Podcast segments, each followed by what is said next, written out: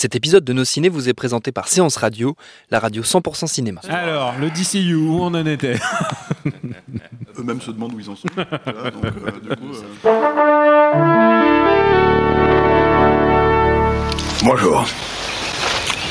C'est moi Orson Welles. J'aime pas trop les voleurs et les fils de pute.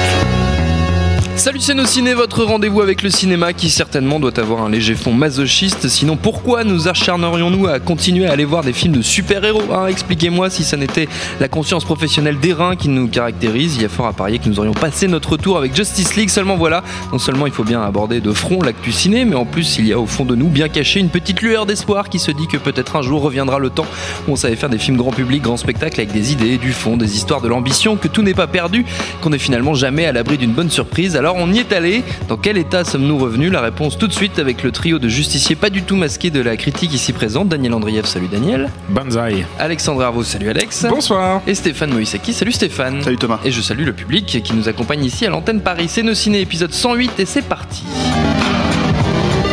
Monde de merde. Pourquoi il a dit ça? C'est ce que je veux savoir. Justice League, dont de Zack Snyder et un peu de Joss Whedon, ce dernier ayant, dû reprendre le film après que le premier ait dû passer la main pour régler un drame familial. Justice League donc reprend à peu près les choses là où le douloureux Batman v Superman les avait laissés. Superman est mort, c'est la merde, une menace extraterrestre plane sur la Terre, le terrible Steppenwolf veut la conquérir et Bruce Wayne, toujours incarné par Ben Affleck, décide de rassembler tous les héros qu'il peut pour empêcher la catastrophe annoncée. Wonder Woman, qui est toujours joué par Gal Gadot, mais aussi Aquaman, c'est Jason Momoa, Flash joué par Ezra Miller et Cyborg incarné par Ray Fisher. Autour de ce petit monde gravite toujours le valet de Wayne Alfred, Jeremy Irons, la journaliste Lois Lane, Amy Adams ou encore le commissaire Gordon que joue J.K. Simmons et ça dure deux heures.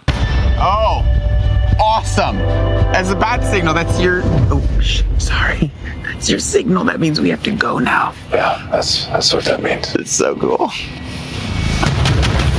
Non, c'est pas cool du tout. Euh, évidemment, on va faire du full spoiler pour en causer, même s'il y a peu d'enjeux, tant l'intrigue est mince. Pour ma part, moi j'ai trouvé que le film était assez bien résumé par la reprise de Come Together des Beatles qui, est- qui a lieu lors du générique de fin, qui est lourde, artificiellement gonflée et parfaitement inutile. Euh, à vous, messieurs, de nous dire ce que vous en avez pensé. Qui veut commencer? Tiens, Stéphane, qui regarde d'ailleurs pour pas que je lui donne la parole. c'est raté, c'est surtout raté. un sujet à lumière dans la gueule. Oh, Euh, Tu vas arrêter de chouiner. C'est la Euh, de mauvaise laisse-moi parler. bien, c'est bien. Laisse- je te laisse parler. On vit dans un monde quand même où, euh, où un film comme Batman v Superman est ouvertement complexe pour les gens. Donc du coup, il faut vraiment simplifier la situation. Et donc arrive Justice League, qui simplifie littéralement la situation. C'est-à-dire, il y a un grand méchant. Ouais. Euh, Il y a des box, euh, les boîtes mères, je sais pas comment ils les appellent, là, qui, euh, voilà, qui ont plein de pouvoirs dedans. Comme ça. voilà. Non, ils n'ont pas plein de pouvoir à l'intérieur. C'est le pouvoir. C'est le le pouvoir, le voilà, ça. voilà. Et en fait, euh, on ouvre ce pouvoir pour botter le cul du grand méchant. Voilà. On s'unit tous ensemble pour faire ça. Donc c'est, là, c'est sûr qu'on comprend tout. Il y a Ah pas oui, de problème. c'est- pas très compliqué. Euh, est-ce que ça reprend vraiment après Batman v Superman? Moi, c'est le problème que j'ai avec le film, c'est-à-dire que le- toute l'idée de, enfin, c'est le problème que j'ai. Comme si, comme si, euh, Comme s'il y en avait qu'un. comme si, contrairement à toi, j'attendais quelque chose du Ouais. film, tu vois, comme tu l'as présenté je- dans l'intro, tu vois. je- je le oui, oui, t'as baratiné, t'as baratiné. J'ai baratiné. Euh, en gros, ça se termine sur euh, le Batman de Superman se termine sur euh, donc la mort de Superman et Batman qui a quand même passé son temps à, à, juste dire ce serait une catastrophe en fait si on laissait ce mec agir comme il l'entend. Euh, mais vraiment, hein, il a passé deux Oui, heures oui. et demie à s'énerver voilà, là-dessus. Et là, il est le premier à dire il faut qu'on ressorte Superman pour, euh, pour sauver la situation parce que voilà quoi. Euh, Parce qu'on a nos, nos- nos mères ont le même prénom. Ouais, alors ça, ils en parlent Ça, pas. ils en Ça, parlent ils ont- plus, du coup, mais ouais, bon, ils ont, se sont dit, on va pas le, le deux rementionner. fois, voilà. bon, Euh, donc voilà, déjà, problème, problème de cohérence. Euh, ensuite, euh, alors c'est assez publicisé quand même, le, le- les, les reshoots, euh, la situation, t'en as un petit peu parlé là dans l'intro. Euh, et c'est un autre problème supplémentaire de cohérence pour moi, c'est-à-dire qu'ils vont chercher, déjà à la base, ils vont chercher Zack Snyder pour créer cet univers. C'est quand même un cinéaste qui a un, style visuel, une approche euh, de ce genre-là très très spécifique. Et ils vont chercher Joss Whedon ensuite pour re-shooter. Alors à l'occurrence, c'est Zack Snyder qui l'a recherché, mais pour pour réécrire le film. Mais quand il y a eu son drame familial, il a pas, comment dire, il a pas pu réaliser les scènes en question. Euh, mais on- et c'est donc Joss Whedon qui le fait à sa place et qui est un autre cinéaste avec un autre style totalement différent, même si les mecs ils abordent plus ou moins les mêmes sujets quoi. Et, euh, et du coup bah c'est un film complètement schizo parce que ça se voit. Alors euh, bon il y a l'histoire, je je Du sabre, spoil, je- je- non mais je sabre dans le tas. Il y a l'histoire de la moustache de Superman, euh, Oui. voilà, qui est quand même très pratique, moi je trouve, pour voir quelles scènes ont été reshootées, Oui. parce Oui. que ça se voit, mais comme bah, comme le nez au Comme la milieu d'une moustache figure qui, au euh, milieu ouais, de- la moustache qui, n'est Ouais. plus là, quoi. Euh, et euh, et voilà, en fait, euh, donc il y a cette espèce, encore une fois, dans un problème de cohérence, il y a cette espèce de, de truc où on essaye de te faire croire que euh, le personnage de Superman avait été présenté comme un symbole.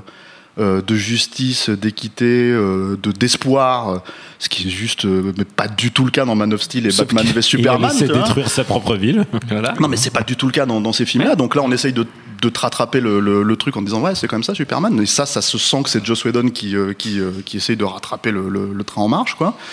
Euh, le problème, c'est que ce train en question, on a l'impression qu'il a été hacké, euh, pris en otage et déraillé. et tu vois ça en, pendant deux heures en, cours de route, quoi. Donc du coup, c'est assez. Enfin, c'est un gros, gros, moi je trouve un gros, gros accident industriel. Je comprends, enfin là, les gens parlent déjà de bid en fait avec la sortie du film aux États-Unis et le fait qu'il ait pas encore fait, euh, même pas fait 100 millions au premier week-end, quoi. Et euh, je pense que c'est, euh, je pense que ça présente pas une lassitude vis-à-vis du genre en soi, hein, puisque à côté de ça il y a Thor qui cartonne, quoi. Mais euh, je pense que ça démontre que, que oui, enfin les DC gens, chez- pas faire les trucs, Ouais, en les fait. gens, mais surtout ils savent pas quoi faire. C'est-à-dire ils savent littéralement pas quoi faire. Donc euh, là les reshoots, ça se sent qu'ils ont essayé de rajouter le, le- comment dire un peu plus de pouvoir au personnage de Wonder Woman. Euh, voilà, euh, et tout ça pour que finalement Superman prenne le relais euh, dans la deuxième partie. Je sais pas, c'est, c'est, c'est, c'est- et puis bon, enfin c'est quand même un film à 300 patates qui ressemble à Mortal Kombat 2, quoi. Genre, littéralement, c'est-à-dire que c'est, il y a des plans d'effets spéciaux juste horrible, horrible. dégueulasses, quoi. Donc euh, peut-être pas que la moustache, hein, vraiment des, Non, des non, non, trucs, voilà. Et, et puis des, enfin, je sais pas. alors. Au-delà de Superman et ce genre de choses, parce que je pense que des scènes ont été reshootées, enfin, les reshoots ont lieu dans des scènes qui existaient déjà. Euh, Il y a euh, des espèces de, problématiques d'écriture euh, scène par scène, en fait. Par exemple, le, le combat final. Il faut qu'ils te mettent une petite famille euh, de banlieusards russes, tu vois, qui, Oui. qui- qui- donc les, les trois personnages, quatre personnages Il qui faut sont dire que c'est l'arc les le plus intéressant du film quand même. C'est- c'est- c'est- moi j'ai plutôt envie d'avoir la, la vie de Yuri et de toute sa famille. C'est Euh, un- tropisme, c'est un tropisme russe personnel. Dostoïevski, Daniel Andreev. Et avec, en fait une écriture de, enfin, c'est-à-dire que les mecs avaient dit qu'il y aurait plus d'humour, plus de machin, etc. une fois, encore une fois, quel humour Mm. C'est ça la question en fait qui se pose parce que et ça c'est moi mon gros problème avec Joss Whedon de manière générale et c'est évident encore une fois que c'est ça vient de lui. Euh, le Dostoïevski en question, le- l'espèce de blague à la con là, Euh, le moment où en gros Wonder Woman euh, met un lasso autour d'Aquaman. On va être gentil, on va pas parler d'Aquaman, ce gros beauf, euh, euh, comment dire, à tatouage. euh, non mais enfin c'est hallucinant. euh, c'est- Surfeur. Ah, voilà. On comprend mais, pas euh, trop ce qu'il essaye de faire en fait comme, comme personnage. Il est ni le le, le bretteur euh, bretteur fou des dessins animés, il est pas non plus le, le prince. Enfin, on comprend pas. Il essaye de faire C'est un. un beauf qui boit de la bière et qui a des tatouages. On verra voilà. dans le Donc, film de euh, James Bond, je pense. Éventuellement, tu vois, un jour, s'ils le font, si voilà. Parce qu'ils ils en pas, sont, ils en sont au quatrième réalisateur, non Ou c'est pour Flash qu'ils en sont et le truc, c'est que, c'est que, oui, il y a cette histoire de Redcon avec Flash aussi, ils veulent le mettre en place avec Flashpoint. Mais le truc, c'est que, hum, voilà, il y a ce- cette espèce de, de, de tentative de, de rentrer au chausse-pied des, des scènes d'humour, euh, donc la scène du lasso où, euh, où en gros, d'un seul coup, il passe pour, euh, pour une petite mauviette, quoi. Euh, Mhm. Et, et, et c'est ça le problème, en fait. C'est pas, c'est pas les punchlines le problème, c'est pas la façon, c'est vraiment la façon dont on les intègre, en fait, dans, dans le récit. Un personnage comme Aquaman, pour moi, il n'existe littéralement pas, en fait, euh, euh, dans le film. Euh, le Il seul moment, le il y a seul même moment, pas le- d'eau en fait. C'est ça qui est le Ouais, grand ouais, problème il a pour Aquaman. dans l'eau au début et, et le truc c'est qu'en fait il accepte finalement d'aider les gens quand euh, finalement on attaque son, son, son pays c'est quand même ouais. bon en- encore un héros euh, tu vois un petit peu un petit peu égocentrique quoi et, et le type il a trois actes héroïques à la con euh, on se fout de sa gueule parce qu'il apporte une fourchette au combat hein, tu vois et quand tu regardes les, les bandes annonces de qui datent d'avant les reshoots c'est pas les mêmes punchlines tu vois Ouais. c'est ça qui est donc c'est assez facile de voir ces choses là et du coup en fait se foutre de la gueule des persos euh, avant même qu'ils aient pu démontrer euh, un quelconque acte héroïque, c'est c'est bah c'est voilà c'est du, de- du Joss Whedon tout craché. C'est-à-dire un mec qui se tire une balle dans le pied alors qu'il est persuadé de créer une mythologie ou de, de servir une mythologie. Et euh, voilà enfin la scène où t'as Superman qui lui dit ah je savais que tu m'avais pas euh, comment dire ressuscité parce que pour mes beaux yeux euh, parce que tu me détestes en fait ou je sais pas quoi. Et l'autre il fait euh, euh, euh, euh, euh, euh, tu vois. Et, et quand tu compares ce plan avec Batman qui est tout hésitant comme ça tout tout penaud là qui sait pas quoi répondre comme dans une espèce de screwball comédie des années 40 tu vois. Alors qu'à côté de ça c'est euh, Sad Batman euh, tu vois euh, de, de Batman v Superman c'est, niveau cohérence, c'est au chou, quoi, aux fraises complet. Donc, euh, ouais, accident industriel euh, total, euh, et puis, puis pas, fun, pas spectaculaire. Donc, enfin, tout ce que les mecs essayent de faire. Pour moi, ça passe complètement à côté. Moi, je- tu- il vient de parler, Stéphane vient de parler de- des, des premières promos. Il faut savoir que c'est vrai que c'est un film qui a été euh, présenté en long et en large via, via une première bande-annonce qui était hyper longue, qui faisait presque 3 minutes, euh, dévoilée pendant le Comic Con 2016. Donc c'était bien avant le- la tragédie familiale de Zack Snyder. Donc il y avait déjà énormément de scènes que lui-même avait touchées, sans l'ombre d'un Whedon au tableau. Euh, et il y avait déjà quand même beaucoup de vannes dedans. Il y avait déjà des vannes qui sont d'ailleurs dans le cut final. hein, euh, euh, le Flash qui dit euh, j'ai besoin de copains, euh, euh, son super pouvoir c'est quoi de Batman Voilà, Je suis super riche. Enfin, ouais, il y avait déjà dans, dans ce- dans ces premières euh, images promotionnelles euh, dévoilées euh, une orientation beaucoup plus euh, légère, beaucoup Mhm. plus euh, comique que le, le très sombre Batman v Superman. Donc on peut pas non plus, même si je défendrai pas le travail de Joss Whedon sur le film parce que je pense que il était avec une matière première qui était difficilement améliorable, je pense. Euh, mais, euh, Et un mais, planning mais- de merde, hein, parce qu'il a fait ça cet été. oui, et un planning. Moi, je pense que c'est lui, le- c'est lui le clodo avec le panneau I try au début, en fait. Oui, c'est possible. Ouais. Mais tu sais qu'en plus, je pense que vraiment, lui, il, il doit s'en vouloir parce que je pense qu'il a perdu. On n'en parle pas trop, mais je crois qu'il va sans doute perdre le job de réaliser Batgirl suite à, suite, suite à ça.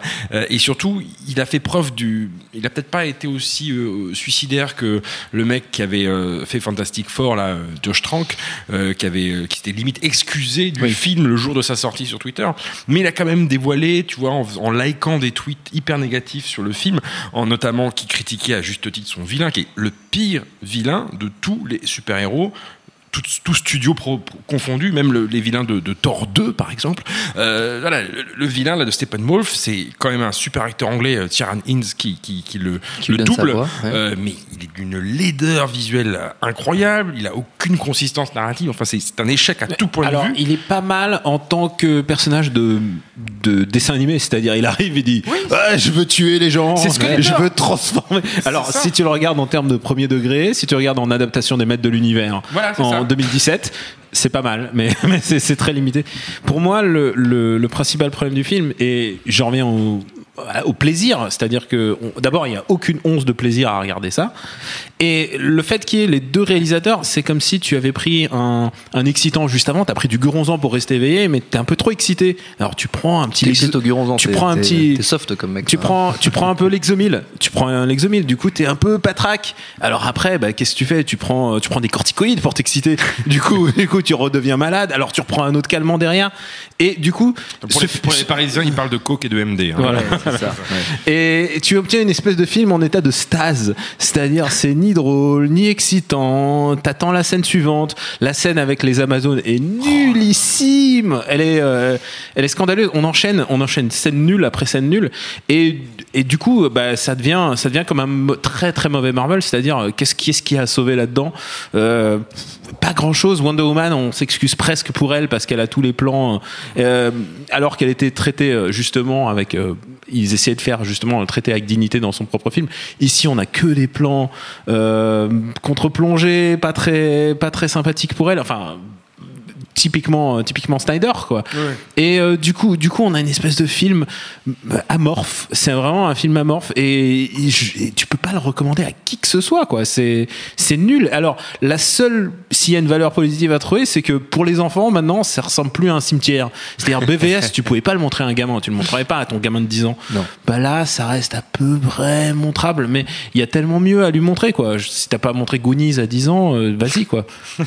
Ah, moi, il y a un truc qui m'a le plus, un trucs qui m'a visuellement le plus choqué dedans, euh, même s'il y a beaucoup beaucoup de choses très très laides euh, dans, dans le film, hein, ça, ça ça manque pas.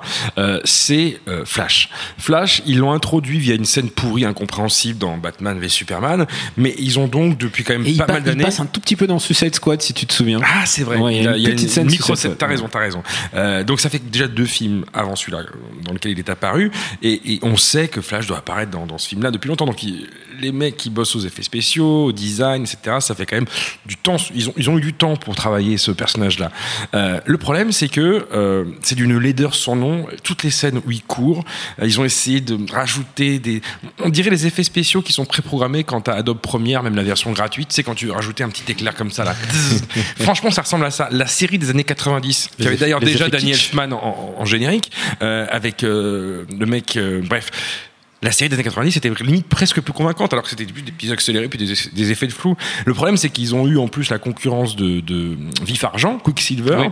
Dans deux films en plus, puisqu'il est apparu et dans Et Avengers chez 2 Avengers et, et dans, dans les X-Men de, de Brian Singer. Alors les X-Men de Brian Singer, euh, c'est les deux scènes qui, qui, qui volent films, deux voilà, films, avec ouais. les- ces effets de ralenti, matrixiens, délirants, très drôles. Mais même dans Avengers 2, qui est quand même un film assez laid au demeurant, et on Avec sait déjà bien que Joss Whedon c'est ville proto-russe. euh, Exactement, dans la- donc ça c'est la, la la, la Whedonite aiguë de ce genre de film. Euh, bah, pourtant, Whedon, il devait quand même être entouré par des techniciens un poil moins blaireaux que ceux qui ont bossé sur ce film-là, parce que j'ai revu, euh, il y a un montage dans YouTube qui est très pratique, c'est que les scènes où il court. Il y a des gens qui sont obsédés par ça, je pense. Euh, donc, les- que les scènes où Quicksilver court, et les effets spéciaux, bah, sans être euh, d'une révolution absolue, ont un peu de gueule, que ce soit euh, dans un plan large, que ce soit en mouvement, bref. Là, il n'y a pas un plan avec Flash dans le film, sauf ceux où il est démasqué, où il raconte des vannes et en plan fixe. Il n'y a pas un plan d'action, j'ai trouvé, qui, qui, qui ne foutait pas la honte. Alors, par contre, des plans qui font de la honte, il y en a beaucoup en fait. Oui. Ah. Et, que ça soit du plus anecdotique au, au plus la scène d'action, enfin la scène d'action, euh, on dirait sous le calibre, euh, mais mais version version PlayStation 1, tu vois, vraiment sous l'edge, donc tu vois, vraiment, c'est vraiment Pour et, les et le méchant en plus avec ses cornes inversées, du coup, ça donne vraiment un petit côté boss de fin de niveau très très moche. Mais euh, Mortal Kombat 2, ce que disait Stéphane. eh, Mortal Kombat 2 que je respecte plus. à ce niveau-là. Non, Genre, au moi, j'adore- Mortal Kombat 2. C'est un très grand film. C'est Euh, un- très grand non-film en fait. Mais C'est un grand film que- de jeu de baston, voilà. Voilà, mais le, le- c'est un très grand non-film. Voilà, c'est c'est, euh, un film qui est sorti, euh, c'était la copie de travail, hein, Ouais. ils l'ont dit ouvertement. hein. Donc le truc, c'est que. Et là, je pense que c'est un peu le même problème, c'est que en fait, c'est un film qui est rushé. euh, parce que tout simplement, à un moment donné, il faut patcher euh, Par contre, des ils ont trucs à droite pas à gauche. oublié quoi. de mettre Bruce Wayne dans une putain de Mercedes. Et je suis désolé, Bruce Wayne ne conduit pas de Mercedes, c'est pas possible.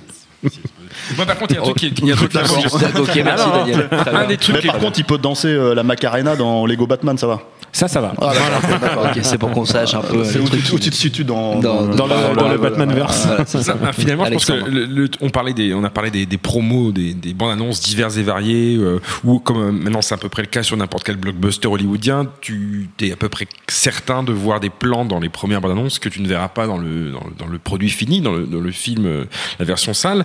Euh, là, c'est à un autre niveau évidemment. Et, et du coup, en fait, je, je me suis rendu compte en voyant, en passant dans la rue, en voyant la belle affiche, parce que pour le coup, elle est quand même pas si moche que ça. Je parle de l'affiche qui est très euh, Alex Ross, euh, avec- avec un style vraiment très particulier. Euh, finalement, ce, ce- genre de produit-là, de film-là, euh, avec quelques plans euh, qui te marquent un petit peu, genre des des, plans de Batman en contre-plongée euh, euh, sur les toits de Gotham City, euh, hyper iconiques, très chargés, qui, n'ont aucun sens dans le film, mais qui pris séparément, comme ça, comme un photogramme, un screenshot dans la bande-annonce, ont quand même de la gueule. Il faut, faut, être assez honnête pour le reconnaître. Finalement, je me dis que c'est, c'est un peu l'équivalent de, voilà, de, ces, de ces couvertures de bouquins qui te font fantasmer. Le bouquin peut être nul à chier, mais au moins la, la couverture te donne un peu envie, ou de ces affiches de films quand tu passes devant les trucs. C'est une sorte de matière à fantasme. Et on est arrivé à un stade où finalement ce genre de film-là, tu disais que c'était masochiste euh, en début d'émission d'aller les voir.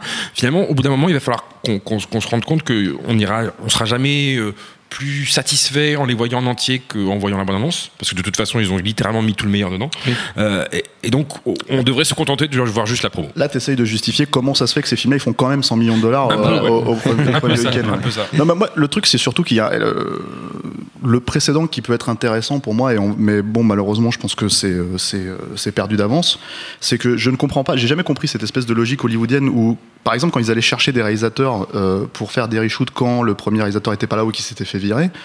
On va dire que c'était déjà c'était en sous-main, c'était rarement publicisé euh, et c'était rarement des, des- c'était la seconde équipe en fait en gros. Oui. c'était rarement des, des cinéastes euh, je mets les guillemets d'envergure parce que j'ai vraiment envie de mettre les guillemets avec Joss Whedon.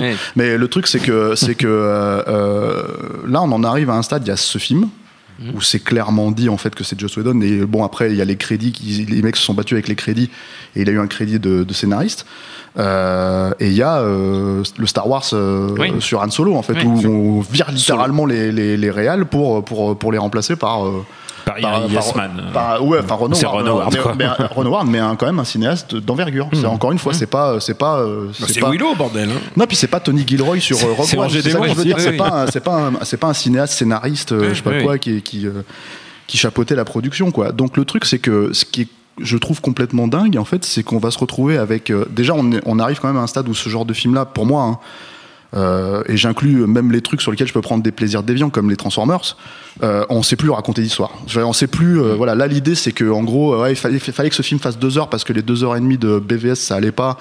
Il lui fallait un director's cut, soi-disant pour euh, pour euh, pour euh, comment dire pour se faire comprendre avec trois heures. Que j'aime Donc beaucoup, là, hein, euh, Director Scott de BVS. pas vu. Je, je m'inflige pas ça deux fois. il est le plus truc, court que le. Paradoxalement, il semble plus court. hein. Ah, on Ouais, sent peut-être, mais on sent bon, tort. à mon avis, il y a quand même les deux heures et demie que j'ai vues, tu vois, dedans. Donc euh, voilà. Donc, euh, donc si c'est pour avoir une demi-heure de qualité, euh, le truc c'est que donc il y a, il y a cette notion-là, et en fait, on va se retrouver non seulement avec des films qui racontent plus rien, parce que là, ce film il fait deux heures, mais il raconte rien. hein, ce que j'ai, ce qu'on a résumé au début, c'est ça. Euh, mais en plus, en fait, on va se retrouver avec des, des, des hydres à deux têtes ou trois têtes, en fait, euh, qui sont, euh, qui sont, euh, comment dire, générés par des types qui ont quand même, qui sont quand même censés avoir une personnalité. C'est-à-dire pas être juste des yes man, au contraire, tu vois, des mecs qui ont, bah, moi je fais du cinéma, enfin Ron Howard il fait du cinéma depuis 40 ans, donc il a quand même peut-être son mot à dire sur ce qu'il reshoot, quoi. Euh, Joss Whedon c'est pareil, il a, une personnalité, elle transparaît dans ce film-là. Et on va se retrouver donc avec des films qui, qui sont des hydres à deux têtes ou avec où il faudra se poser la question de qui, qui a fait quoi, comment, etc., etc. Et j'ai l'impression qu'on on traverse encore un, un- enfin c'est encore un pas de plus vers la, la j'allais pas dire l'uniformisation, mais le, le rejet littéral en fait euh, de, de alors, les mots sont peut-être un peu forts, mais des auteurs de blockbusters quoi. C'est-à-dire qu'il y a vraiment, euh, il y a vraiment un rejet de, de, enfin les Sam Raimi euh, qui faisaient des Spider-Man à une époque, même s'ils ont pu se faire euh, sabrer par la prod sur Spider-Man 3, ce genre de choses, enfin à mon avis, ils auront plus le droit de citer si on continue à ces trucs-là et si on continue à donner son pognon euh, à ce genre de truc quoi. Donc c'est c'est là où c'est pour moi c'est effectivement ça peut être justifié parce qu'il y a Batman mais, mais bon quand ça fait le cinquième film avec Batman depuis 5 ans euh, sur au bout d'un moment est-ce que t'as vraiment envie de voir Batman comme ça en plus? Enfin t'en as t'en as pas assez soupé avec euh, avec Batman v Superman pour revoir Ben Affleck dans ce dans ce rôle là Si. Il va attends, il y a pas que- ça. Et en plus, alors, il y a un autre truc, c'est parce qu'on parle, encore une fois, on parle de la moustache de, de, de, de- Cavill. d'Henry Cavill, mais moi, je veux bien qu'on parle du lifting de Ben Affleck Ah, aussi, ouais, parce ouais, que alors là, t'as carrément des plans. Mais t'as un plan, c'est Mila Jovovich le mec. tu vois, d'un seul coup, en fait, il, il- comment dire, il, il y a un plan où il s'assied sur son fauteuil, il est en train de parler avec Jeremy Irons, mais j'ai jamais vu un plan euh, aussi euh, photoshopé, dégueulasse de, de, de- 'fin, pour une, pour une star masculine en plus, hein, euh, parce qu'en général, je, je fais référence à Mila Jovovich parce que dans Resident Evil 3, elle avait un contrat avec L'Oréal qui l'obligeait à avoir un teint de peau absolument formidable. Donc du coup, les mecs se sont obligés, à, se sont sentis obligés de lui foutre du ripolin partout sur la gueule et elle est juste, euh, elle ressemble à, enfin, je veux dire, elle ressemble à Photoshop, quoi, tu vois. Et le truc, c'est que, c'est que là, c'est un peu pareil. Donc c'est complètement fou. Il y, a, un- il y a euh. un vrai problème plus global même de la de la chromo quoi c'est-à-dire la couleur elle varie bon on l'a vu elle varie en fonction des trailers mais la couleur du film final il y a vraiment une espèce de déballonnade complète de la couleur. Et puis elle revient et puis elle repart. Et en fait tu te dis que en fait c'est le filtre Snyder euh, utilisé de base. Et puis ensuite Les ils ont eu caméras sont bloquées là-dessus. ils ont, eu, ils ont eu le mémo de Warner Bros. qui a dit euh, bon plus de vannes ça on l'a. Maintenant euh, plus de, plus de lumière plus de couleurs. Le seul problème c'est que leurs costumes ils sont vraiment adaptés à une couleur très Snyder en fait. C'est à dire que le, le costume de Batman et euh, aussi surtout le costume de Flash ils sont adaptés à une, à une chromo Snyder c'est à dire dans le noir on le voyait dans, les, dans le trailer hein, dans les premiers trailers ils se battent tout le temps de nuit. Là ils se battent souvent dans des sous-sols on sait pas trop. D'ailleurs c'est un gros problème de, de ce film c'est où ils sont quoi. Où ils sont ils sont dans des sous-sols mais des qui sont qui ressemblent à des sous-sols de de base nucléaire. Ensuite ils sont dans une base nucléaire mais qui ressemblent dans les sous-sols de Gotham. Il y a aussi ce problème que Gotham bah, est à juste à une borne de Metropolis ce qui est vraiment dommage parce que du coup il y a un vrai problème de où ils où ils sont ces gars. Et euh, et si tu veux bien réaliser un film d'action il faut au moins te donner une sensation d'espace et ça euh, Ça, c'est- et c'est- ça, euh, perdu, mais mais oui, la, la mer, la mer de, la mer volante de, de Aquaman. Enfin, je veux dire, parfois il y a de l'eau, parfois il y a de l'eau, l'eau elle part. Enfin, on comprend pas comment il, il y a, y a un vrai problème de, il y a un problème d'unité, quoi. C'est, pas le monde d'ici tel qu'il fonctionne, ce problème d'unité dont tu parles, il n'est pas que c'est pas qu'une question de tonalité. Quand tu parlais de colorimétrie, c'est aussi que encore une fois, je veux dire, on parle de- d'un cinéma. Enfin, moi, je n'aime pas le cinéma de Zack Snyder. C'est c'est euh, c'est euh, c'est c'est bête à manger du foin et ça se plus ça, ça pète plus haut que son cul. On dirait un, un ado de 15 ans qui découvre la philo, quoi. Donc le problème, si tu veux, c'est que j'aime. Enfin, ça me plaît pas, mais par contre, en fait, je ne peux pas ne pas lui reconnaître que le type est hyper chichiteux dans son style Ah, et qui mais- pousse et qui pousse les potards à fond. Et, et- et tout simplement, le fait est qu'il n'a C'est pas fini le C'est film. le Michael Bay du super-héros. Non mais hein, voilà, c'est- mais tout, tout simplement il n'a pas fini le film. Oui, c'est aussi ça le truc, c'est que donc ça se voit quoi. On va terminer là-dessus, je pense. C'est pas mal. Ouais. Hein ouais, c'est bien. Euh, je je crois qu'on a fait à peu près le tour quand même. Mais quand même, on va faire, euh, comme d'habitude, une petite série de recommandations. On n'est pas obligé de rester dans l'univers super-héroïque, parce que je crois qu'on a, On a bien, bien tartiné, mais on peut, on peut, si vous avez, si vous avez des idées. Comme d'habitude, vous êtes totalement libre. Alexandre, tu, tu souris, tu, tu as l'air content de toi, tu as une reco de derrière les Alors, fagots. J'ai peut-être une reco de derrière les fagots, mais je me demande si je l'ai pas déjà, je l'ai pas déjà donné dans une autre Te précédente connaissant, ce serait pas impossible. C'est possible. Alors, Euh, c'est la T'as vu trois films dans ta vie. c'est ça. c'est ça. Non, C'est j'ai vu l'Instagram de sept- J'ai vu sept films, excusez-moi. Alors, c'est Euh, Willow. non, je vais recommander le meilleur film de Zack Snyder, haut la main, euh, qui est Le Royaume de Gaoul. C'est un film d'animation avec des chouettes un peu nazis. Voilà, c'est tout. tu me l'as bien vendu. Stéphane. Euh, Il y a pas mal, de- il y a une pétition en fait qui traîne en ce moment sur le net parce qu'il faut impérativement que les gens voient le director's cut apparemment de Ouais. Zack Snyder sur ce film-là. Je sais pas si ce director's cut, director's cut existe vraiment puisque comme on vient de le dire en fait il n'a pas fini le Il film. pas fini. Euh, et il y a les reshoots qui devaient se faire. À mon avis, c'était probablement des reshoots qui étaient programmés de, de base. Euh, du coup, Marocco, euh, pour essayer de rester dans, dans ce truc-là, en fait, c'est bah, le director's cut de Superman 2 qui existe en Blu-ray, euh, qui est le, le Richard Donner's Cut en fait, et qui reprend en fait parce que c'était un cas plus ou moins similaire, c'est-à-dire que en gros euh, euh, Richard Donner s'est fait virer du film, euh, bon lui s'est fait virer pour le coup de Superman 2 à l'époque, c'est Richard Lester qui a, qui a- qui a repris le film, qui a comment dire, euh, euh, qu'il a, enfin ce qu'il a signé, en gros c'est signé, Mmh, qu'il c'est signé de son nom, voilà, et, euh, et il a fallu attendre 25 ans pour voir un, un simili director's cut parce qu'encore une fois comme il manquait des scènes bah, ils ont essayé de faire ce qu'ils ont pu ils ont même repris des plans du premier film enfin etc pour, pour essayer de de, bah, de rendre le truc à peu près cohérent. C'est moi j'aime pas trop le Superman de Richard Lester j'aime pas beaucoup plus en fait le, le- le- celui de Donner mais par contre c'est fascinant à regarder en fait quand tu veux comparer les deux donc du coup en fait c'est c'est un message d'espoir pour tous les gens qui attendent le, le director's cut de Justice League peut-être que dans 25 ans quelqu'un le ressortira euh, avec des plans euh, de Batman v Superman dedans avec ce genre de choses des trucs faits dans le garage de Zack Snyder. Euh, Daniel. Eh bien, je vais rester par contre dans le monde des super-héros. Alors, il y a un gros problème avec Snyder, on, on l'a vu, c'est que euh, peut-être qu'il aime Batman, parce que quand même, il a, il, il a quand même mis en valeur Batman dans Batman et Superman, mais par contre, il aime pas Superman.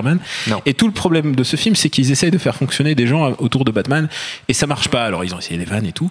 Et il y a eu un antécédent qui fonctionnait bien euh, dans le monde de l'animation, c'est euh, Batman Brave and the Bold. C'est une série, alors on, on, on en parle rarement parce que euh, souvent on parle plutôt de la série de Bruce Timm, mais Batman. Ah. Oui, oui, mais qui a complètement et qui a, Oui, qui a, qui a- qui a changé, euh, qui a changé un peu la manière de faire justement ces dessins animés.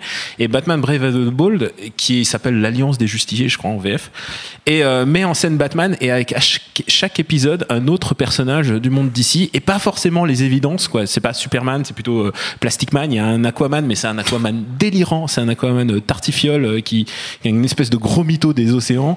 Euh, Il y a hum, il y a Blue Beetle. Enfin vraiment, il y a- c'est un mélange de, de gros classiques. A Green Arrow et Trigan qui est pas non plus un, un personnage évident et en plus qui est un personnage de Jack Kirby. Et euh, Brave and the Bold suit un peu un, euh, visuellement le, le graphisme de Jack Kirby qui est d'ailleurs euh, s'est fait complètement euh, polluer pollué par euh, Justice League puisque euh, Steppenwolf est un est un méchant euh, du des New Gods.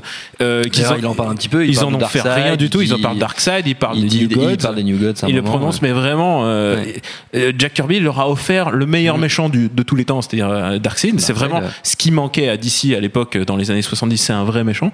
Il leur a donné, et du coup, bah, maintenant, ils essayent de puiser dedans de manière euh, à te. Là, ils essaient de te vendre Justice League 2, en fait, de Oui. la manière dont ils. C'est pour ça qu'on te vend euh, Steppenwolf et pas, et pas Darkseid. Et du coup, euh, Batman Brave and Bold, lui, il puise là-dedans, mais ça le- la clé, je pense, pour, pour réussir ce genre de film, c'est qu'il faut aussi aimer le matériau de base. Oui.